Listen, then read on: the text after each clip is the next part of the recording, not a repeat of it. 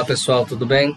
Dando continuidade à nossa unidade 3, hoje nós começamos a falar é, sobre os contratos de afretamento de navio. Lembrem-se que na aula passada nós começamos a conversar sobre essas modalidades de contrato, nós vimos o contrato de transporte, nós vimos já, conceituamos o contrato de afretamento, nós vimos as suas diferenças, vimos que o contrato de transporte ele é um contrato adequado para o transporte de pequenas quantidades de mercadoria, já o contrato de afretamento é aquele tipo de contrato que é indicado para grande quantidade de carga. Por quê? Porque nesse cenário o navio ele vai se ajustar às condições da carga, da mercadoria. É, o dono do navio ele vai colocar o seu navio à disposição do afretador. Então, nós vimos que o contrato de afretamento, revendo aqui o seu conceito, né, ele visa a exploração comercial do navio, ele tem como finalidade a própria disponibilização do navio para exercer determinada atividade, e nós podemos defini-lo como o contrato onde, mediante preço ajustado, alguém concede a outrem o uso total ou parcial do seu navio. Então, aqui nós temos os personagens, fretador e afretador. Fretador, aquele que cede o, o navio, afretador é aquele que recebe o direito de usar o navio de acordo com o seu interesse. Lembrem-se, lembrem também lá no contrato de transporte que nós vimos na aula passada, nós não falamos desses personagens que falamos aqui agora. Lá no contrato de transporte nós temos outros personagens. Quem eram eles? Embarcador, consignatário e transportador marítimo. Lembrando, o embarcador, aquele que entrega a mercadoria na origem, e o consignatário é aquele que recebe a mercadoria no porto de destino. Falamos também na aula passada sobre essas três modalidades essenciais de contrato de afretamento: o contrato de afretamento a casco nu, o contrato de afretamento por viagem e o contrato de afretamento por tempo, né, o BCP, o VCP e o TCP. Nós conceituamos cada um deles também, vamos rever mais uma vez, porque isso aqui é importante. Né, de acordo com a Lei 9432, nós vimos que o contrato de afretamento a casco nu é aquele contrato em virtude do qual o afretador tem a posse, o uso e o controle da embarcação por tempo determinado, incluindo o direito de designar o comandante e a tripulação. Nós vimos também que o contrato de afretamento por tempo é aquele contrato em virtude do qual o afretador recebe a embarcação armada e tripulada para operá-la por tempo determinado. E o contrato de afretamento por viagem é aquele contrato em virtude do qual o fretador ele se obriga a colocar o todo ou parte de uma embarcação com tripulação à disposição do afretador para efetuar transporte em uma ou mais viagens. E nós vimos lá em que é, a gestão ela é dividida em gestão náutica e comercial. É, a gestão náutica ela está ligada diretamente à armação e a gestão comercial é o dia a dia do navio. Então, aqui hoje nós vamos falar dos contratos de afretamento por viagem. É, nós vamos ver as principais cláusulas dos contratos de afretamento por viagem. É, nós vamos, a partir de hoje, conhecer de forma mais detalhada, mais minuciosa, cada uma daquelas modalidades essenciais que nós vimos, cada uma daquelas três modalidades.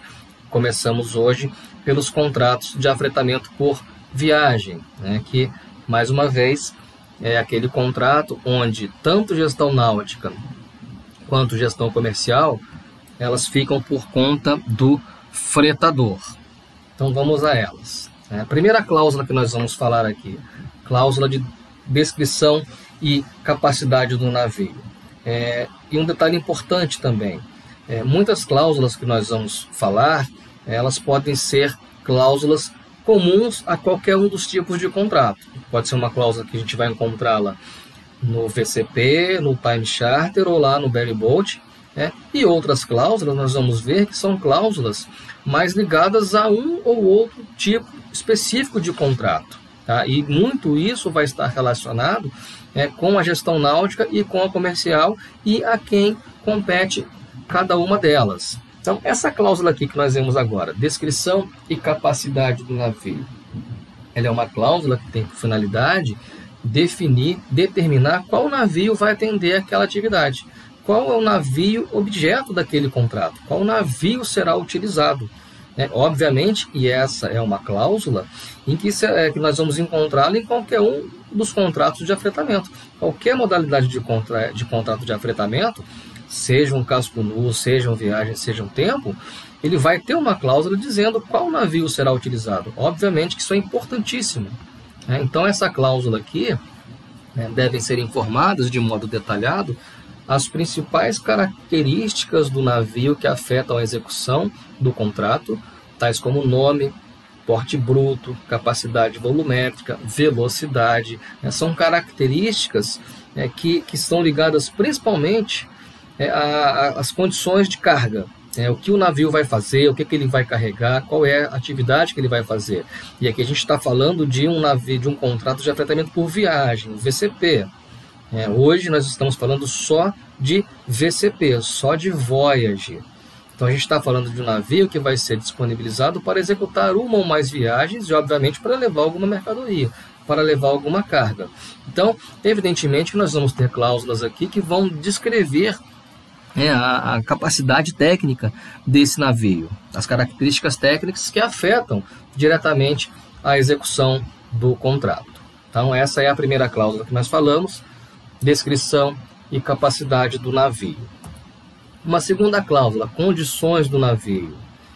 É, essa cláusula aqui é uma cláusula muito específica nos contratos onde a gestão náutica é, competem ao fretador principalmente VCP e TCP. Né? Nesses dois contratos, tanto no Voyage como no Time Charter, nós já vimos que a gestão náutica ela fica a cargo do fretador.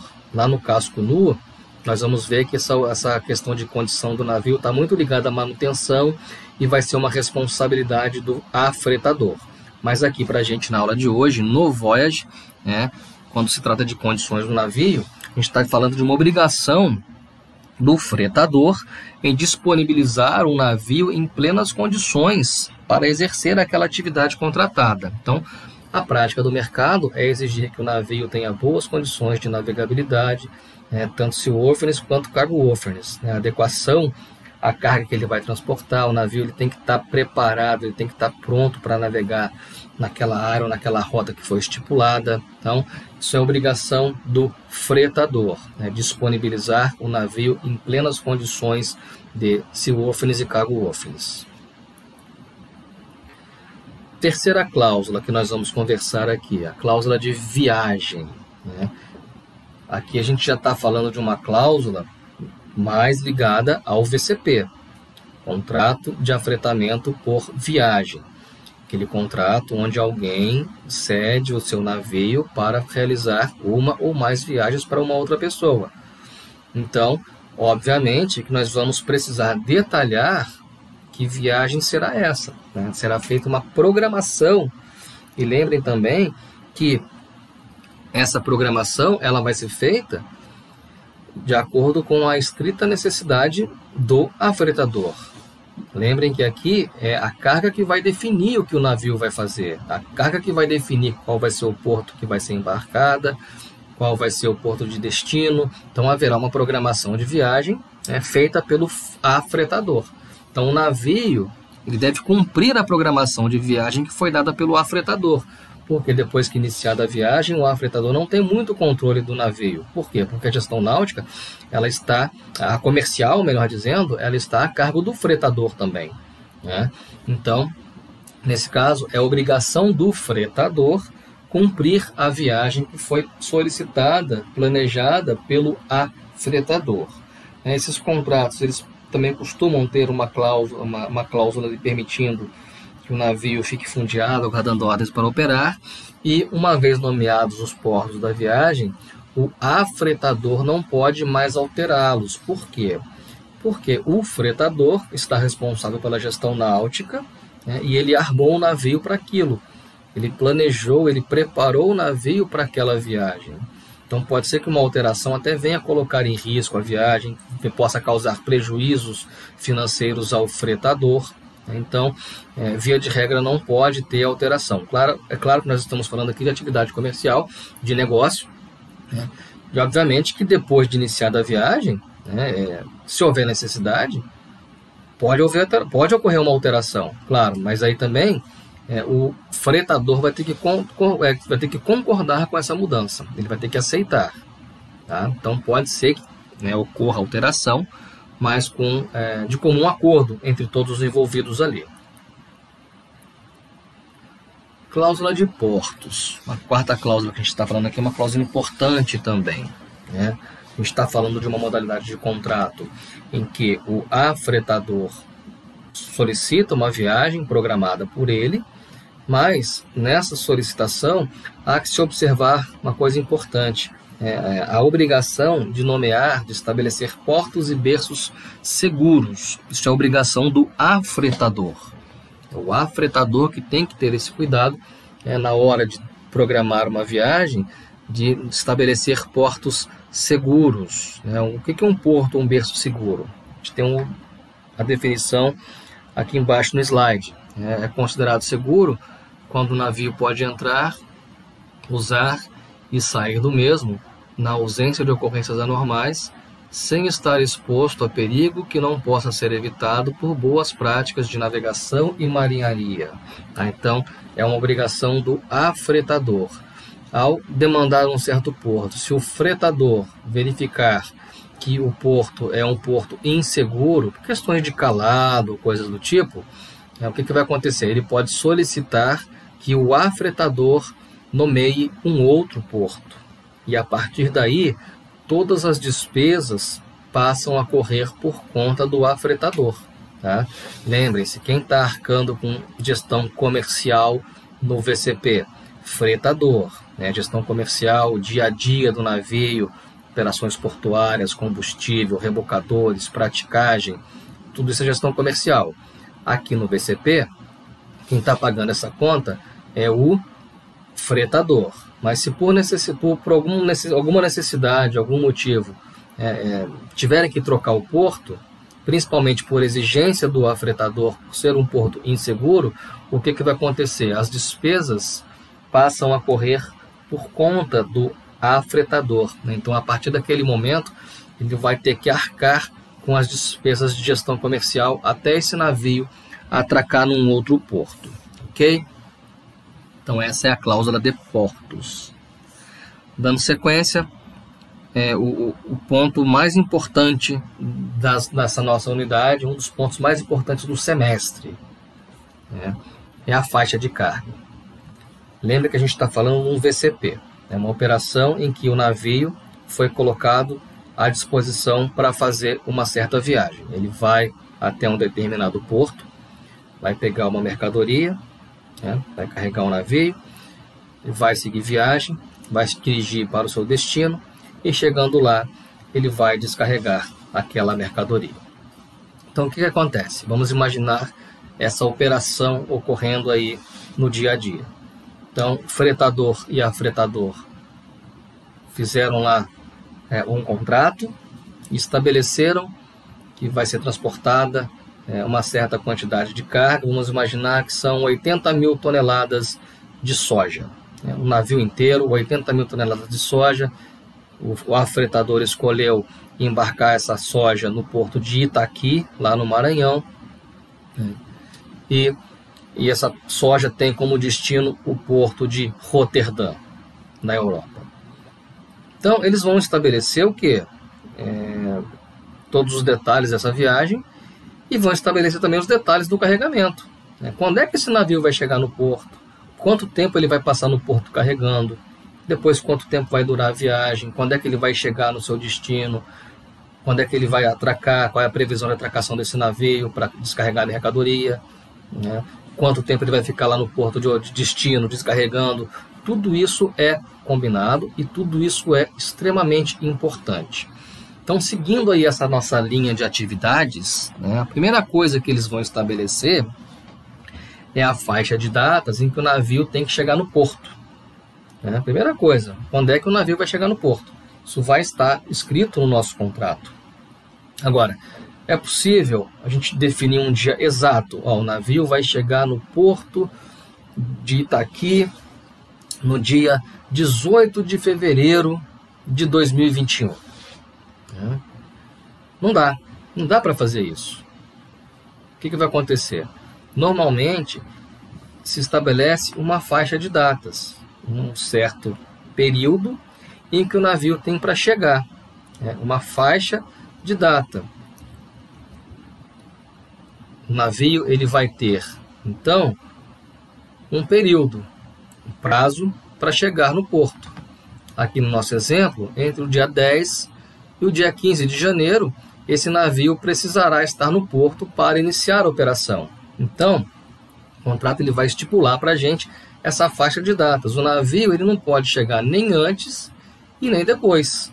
Ele precisa chegar naquela data estabelecida ali. Né? E se ele chega antes, o que, que vai acontecer?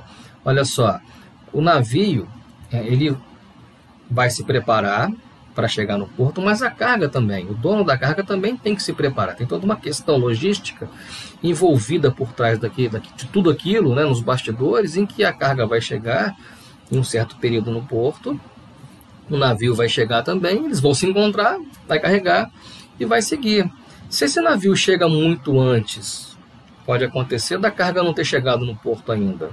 Né? Se esse navio chega depois da faixa que foi programada, essa mercadoria já está no porto há um tempão, já está pagando diária, está pagando armazenagem, o dono da carga está gastando, está tendo despesa portuária porque a sua mercadoria está armazenada ali no porto. Então o navio ele não pode chegar nem antes nem depois, ele não pode chegar fora de faixa. Né?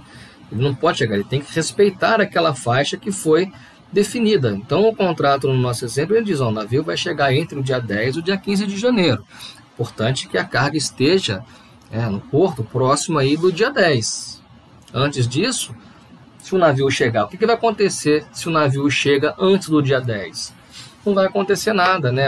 Esse, nesse caso, o, o afretador, ele não tem a obrigação de aceitar aquele navio, né? porque eles combinaram uma data. Então, se o navio chega antes, pode ser que a, carga nem tenha chegado, chegado no porto ainda. Então, quando o navio chega fora de faixa, né, fora daquele lay day, o afretador escolhe o que vai fazer. Né? Aguarda, fica esperando, vai fundiar o navio, vai esperar né, até a mercadoria chegar.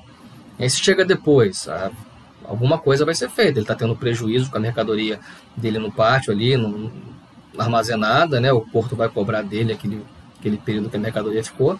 Então é importante né, em que o navio ele chegue naquela data que foi combinada. Então, se o navio chega antes, sua chegada não vai ser considerada. Né? O importante é que o navio chegue dentro disso aqui. Então, o lay day é nada mais, nada menos do que o prazo, né, uma data estabelecida para o navio chegar no porto. Nada mais do que isso. Tá? E aí a gente vai atrelar uma outra cláusula importante também, que é a estadia permitida, que é o lay time. Tá? Então nós vimos a, a, a faixa de data né, em que o navio chega, também chamado de faixa de carga, que é o lay day, que é o prazo para o navio chegar, se apresentar no porto para iniciar a operação de carga ou descarga. Então é só chegar e nada mais. Nada mais nos interessa neste primeiro momento. Então vamos lá. A gente está falando de um navio que vai chegar no porto para carregar. Primeira coisa, ele vai ter que observar aquela data. Ah, então tá bom, ele chegou dentro do prazo. Qual é o próximo passo agora? É atracar e carregar. Né? E tudo isso também tem tempo previsto em contrato. Nós estamos falando de estadia permitida, NOR e contagem de estadia. Então o que, que acontece? Né? Os contratos eles vão estipular que o afretador tem a obrigação de carregar e descarregar o navio em um determinado período de tempo. Esse tempo é importante, deve ser cumprido pelo afretador. Aí ele vai depender muito do porto também. Então, esse tempo que vai ter para carregar ou descarregar o navio, nós vamos chamar de lay time. Diferente de lay day, vou repetir: lay day, tempo para chegar. Lay time, tempo para carregar. Ok? Então vamos lá. O nosso navio, né, ele chega no porto. Vamos lembrar ali que ele tem o lay day, o prazo para chegar, né? E depois que ele chega, ele tem que avisar sobre a sua chegada. esse aviso, né, sempre que o navio chega a um porto, né, ele é feito, é, é enviado um comunicado para o afretador que o navio chegou. É, o fretador ele envia, ele encaminha um comunicado para o afretador, falou, ó, cheguei. Né? Esse aviso ele é chamado de NOR, de Notice of Readiness, o aviso de prontidão. Então o navio ele vai chegar no porto, né? ele vai chegar no porto e vai avisar para o afretador, ó, cheguei, estou na área. Tá? Então, depois que o navio chegou no porto, preferencialmente dentro do lay day, o próximo passo ele é avisar sobre a sua chegada, o aviso de prontidão. Quem emite NOR é o navio, tá? é o fretador. Só que o fretador, para emitir a NOR, ele tem que observar algumas condições. Eu gosto muito de perguntar, eu sempre pergunto nas provas aí do IFOM, uma, uma das questões é essa, é essa, né? Quais são as condições que o fretador deve emitir, deve observar para emitir a NOR? Então, primeira delas, estar dentro do lay day, é, o fretador ele não pode emitir NOR fora do lay day. Se ele emitir uma NOR fora do lay day, ela é considerada inválida e não vai servir para nada e não vai acontecer nada de ali em diante. Tá? Uma outra coisa também que o afretado, que o fretador, desculpem, o navio, falar navio para não confundir, né? o navio deve observar para emitir a NOR. Ele deve estar apto a receber a carga, deve estar é, já em plenas condições de cargo worthless. Eles têm que estar adequado, né, pronto para receber mercadoria. Ele não vai emitir NOR e só depois lavar porão. Ele tem que estar pronto para receber. E a terceira condição é ter recebido o certificado de livre prática. Né? O certificado de livre prática é emitido pela Agência Sanitária do Porto. Aqui no Brasil, o responsável pela livre prática é a Anvisa. Tá?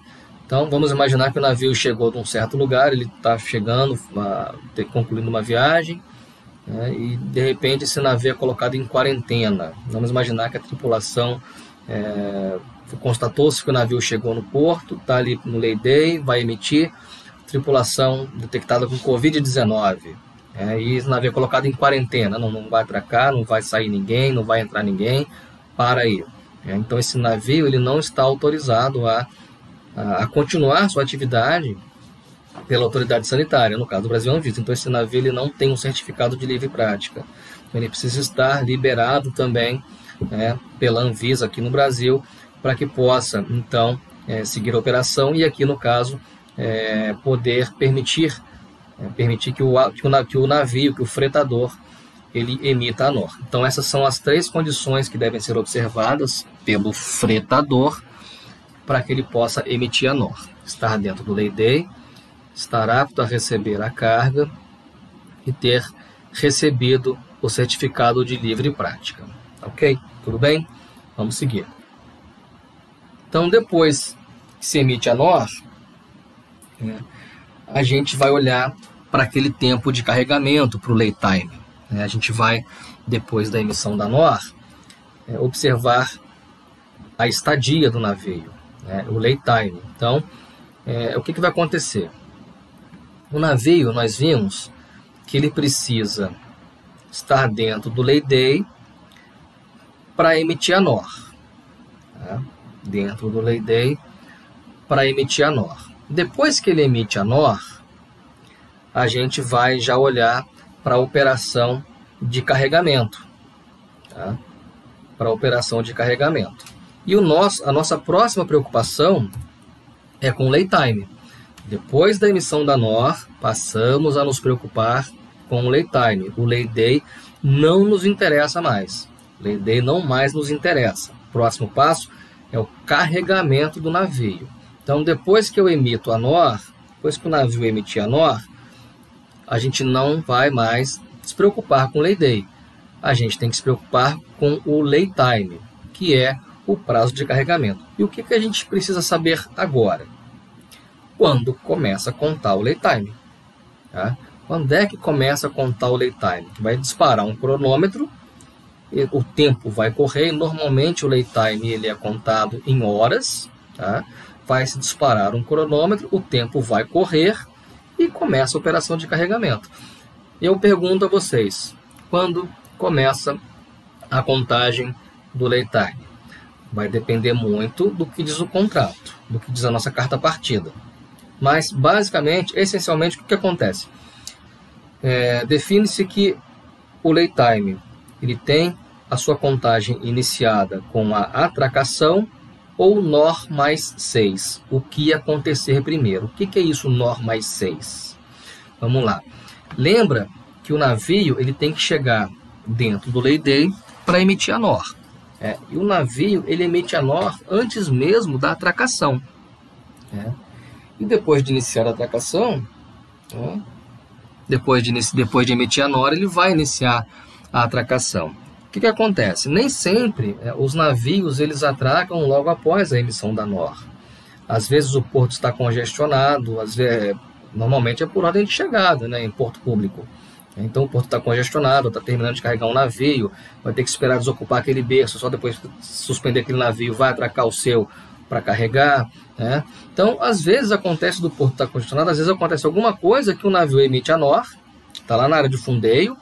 Ó, você é comandante do navio, né? Você chegou, seu navio está pronto, preparado, está dentro do lay day, está dentro da sua janela, livre prática, emitiu a NOR. Só que não significa dizer que você vai emitir a NOR e já vai atracar logo em seguida. Você tem que aguardar o porto chamar. E o porto vai te chamar. Né? Aí vamos imaginar que você chegou lá, no nosso exemplo, no dia 10 de janeiro, né? ao meio-dia, você emitiu a NOR. Você chegou 10 de janeiro, de manhãzinha, preparou o navio e tal. Meio-dia, você emitiu a NOR. Você está lá na área de fundeio ainda. E você vai esperar o porto chamar. Né? E o tempo vai passando, vai passando, vai passando e o porto não chama. Aí vai passando 3 da tarde, 4 da tarde, deu 18 horas, né, 6 horas após a emissão da NOR, NOR mais 6, NOR mais 6 horas, então 6 horas após a emissão da NOR, o que, que vai acontecer? Vai começar a contagem da estadia. Ah, mas mestre, o navio não atracou. Não interessa. Tá? 6 horas após a emissão da NOR, se o navio não atracar, vai começar a contar a estadia. O tempo vai passar. Ah, mas e aí? O que, que vai acontecer? A gente vai ver lá na frente o que, que vai acontecer. Tá? Mas o fato é, passaram seis horas da emissão da NOR, é, inicia-se a contagem. Ah, vamos supor, no nosso exemplo, então, o navio é, emitiu a NOR meio-dia, às 14 horas, é, duas horas depois, o navio atracou. Ao FEST, né, cabos passados, navio atracado, inicia a contagem da estadia. Então, a contagem da estadia, né, ela se inicia com o navio atracado ou seis horas após a emissão da NOR, o que ocorrer primeiro. Tá? Então, repetindo, o lay time tem o seu início com a atracação ou NOR mais 6, o que ocorrer primeiro.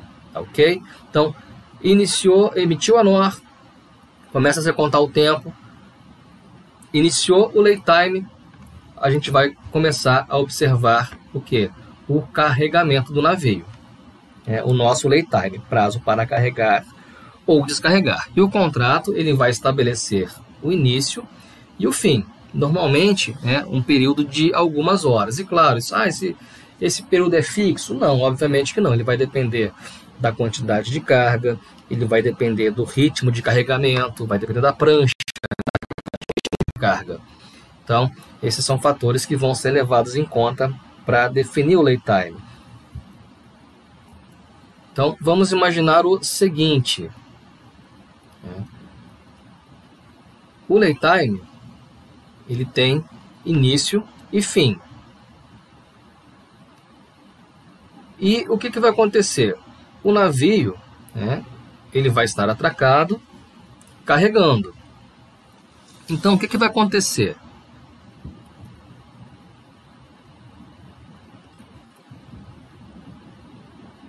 Lembrando, lei day não mais interessa. Então, o navio ele vai ter um certo prazo para carregar. Finalizado esse período, o tempo deverá ser medido e, se houver excesso, nós teremos a sobreestadia. Tá? Nós teremos a sobreestadia. O que, que é a sobreestadia? Sobreestadia é o excesso de tempo demandado para carregar ou descarregar o navio. Então, o que, que vai acontecer? Voltando para a nossa linha do tempo, né? nós temos o início do lay time, nós temos o fim do lay time e nós temos o fim do carregamento. Ah, mas mestre, eu não estou entendendo. Vamos lá. O lay time ele vai ter o seu início com a atracação ou normais 6, o que acontecer primeiro. Vamos supor que a gente tem um lay time de 10 horas. Né? De 10 horas. Está lá na carta partida, tempo 10 horas para carregar o navio. Ah, mas passadas as 10 horas, ainda não acabou o carregamento, ainda tem carga no porto. Ah, o navio então vai fechar o porão e vai embora? Claro que não. Ele vai terminar a operação de carregamento. Né? Só que já com o tempo estourado, né? com um excesso de estadia. Então, aqui nessa nossa linha de tempo, nós vamos ter o seguinte: a estadia real, aqui está invertido, depois eu vou acertar esse slide. Né? Aqui em cima, a estadia real, né? que pega do início do lay time até o fim do carregamento. E aqui embaixo nós temos a estadia permitida. Tá? Aqui embaixo é permitida, eu vou trocar esse slide depois para vocês. Aqui, início do lay time, fim do lay time. E o excesso? É o excesso de estadia, é a sobreestadia. Então, o que, que vai acontecer? Vai ter uma indenização, uma demurrage, né? um valor que se paga para indenizar para compensar esse excesso de tempo, esse excesso de estadia. Quem é que paga? É o afretador. O afretador ele paga esse excesso de tempo. Né? Por quê? Vamos lá, entender melhor isso aqui. Quem está pagando despesa portuária é o navio. Gestão comercial está com o fretador. Né? E ele se programou, ele preparou ali o navio, se, se, se programou, fez uma estimativa de custos, de quanto é que ele ia gastar no porto, para definir o valor do seu frete. Né? E na operação de carregamento, houve algum atraso e extrapolou esse tempo. É, o que, que vai acontecer? O porto vai cobrar mais dele, ele ficou mais tempo. Então é justo que ocorra né, um ressarcimento por quem causou o atraso. Quem causou o atraso foi o afretador. É, é, culpa dele, sempre vai ser culpa dele qualquer atraso. Foi ele que escolheu o porto. Né? Foi ele que escolheu o porto. Ah, claro, o contrato ele vai definir algumas situações onde se interrompe a contagem de estadia, né? Porque, via de regra, uma vez iniciada, ela não vai se interromper, salvo algumas exceções.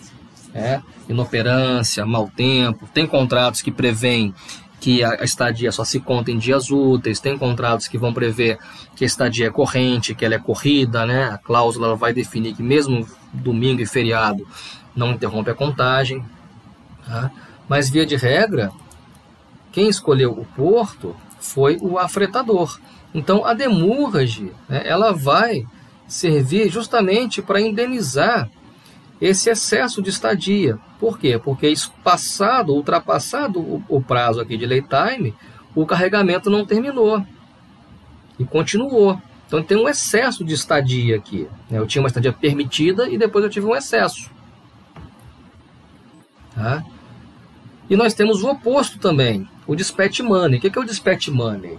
Dispatch money é um prêmio pago ao afretador pela eficiência. Né? Aqui no Dispatch Money nós vamos ter uma estadia real menor que a estadia permitida. Então eu tinha 10 horas de lay time e acabou que o navio carregou em 8 horas e, e seguiu viagem, deu continuidade de operação, então tem uma eficiência. Então o porto cobrou menos do navio, então ele vai também ressarcir, vai indenizar, vai pagar um prêmio para o afretador. Tá? Então a subestadia, o dispatch money. Né? O dispatch money é o oposto da demurrage.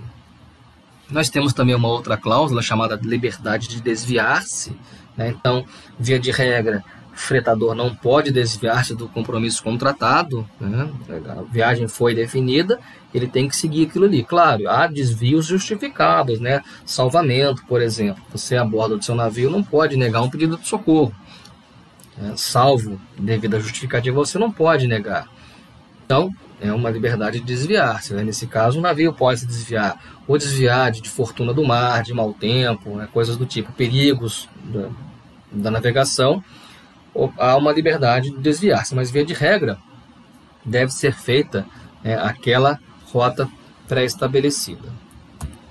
E a última cláusula para a gente falar aqui, exposição em áreas de guerra. Né? Então, é, o navio não pode ser exposto a perigo. Vamos imaginar que iniciada a viagem, é deflagrada uma guerra na região de destino daquele navio. Então o fretador ele pode cancelar o contrato se o navio né, tiver iniciado a viagem ali, ou se tiver sido iniciado, ele pode exigir que o navio seja é, desviado para um outro porto, né, também sempre indicado pelo afretador, que mais uma vez, por uma alteração de porto, vai é, arcar com essas despesas. Tá ok, pessoal? Então essas são as principais cláusulas de um contrato de afretamento por viagem. Tá? Na próxima aula, nós vamos falar dos contratos de afretamento por tempo. Tá ok? Então, um grande abraço. Qualquer dúvida, façam contato comigo e até a próxima aula.